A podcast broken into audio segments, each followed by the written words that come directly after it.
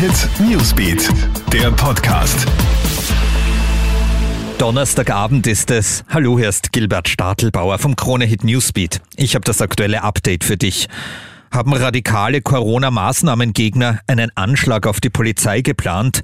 Wie heute bekannt wurde, hat es letzten Freitag eine Razzia des Verfassungsschutzes in mehreren Bundesländern gegeben. Es wurden Waffen und Munition sowie andere militärische Ausrüstung sichergestellt.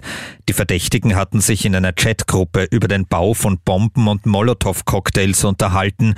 Geplant waren offenbar gewaltsame Aktionen bei der Corona-Demo in Wien am letzten Samstag. Mehrere User dieser Chatgruppe werden nun angezeigt. Fällt die Maskenpflicht? Nächsten Freitag wird das entschieden. Das kündigt heute Bundeskanzler Sebastian Kurz an.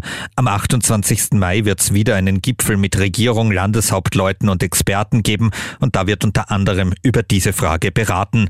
Zuletzt hat sich Komplexitätsforscher Peter Klimek von der Med-Uni Wien für ein baldiges Ende der Maskenpflicht ausgesprochen.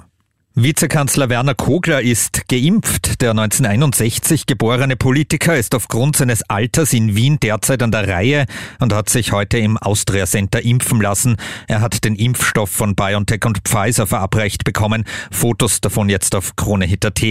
Kogler ist übrigens das dritte geimpfte Regierungsmitglied. Bildungsminister Heinz Fassmann war schon aufgrund seines Alters an der Reihe. Und Gesundheitsminister Wolfgang Mückstein hat seine Impfung noch als praktizierender Arzt erhalten. Zwei Brüder streiten um ein Stofftier, soweit nichts Ungewöhnliches.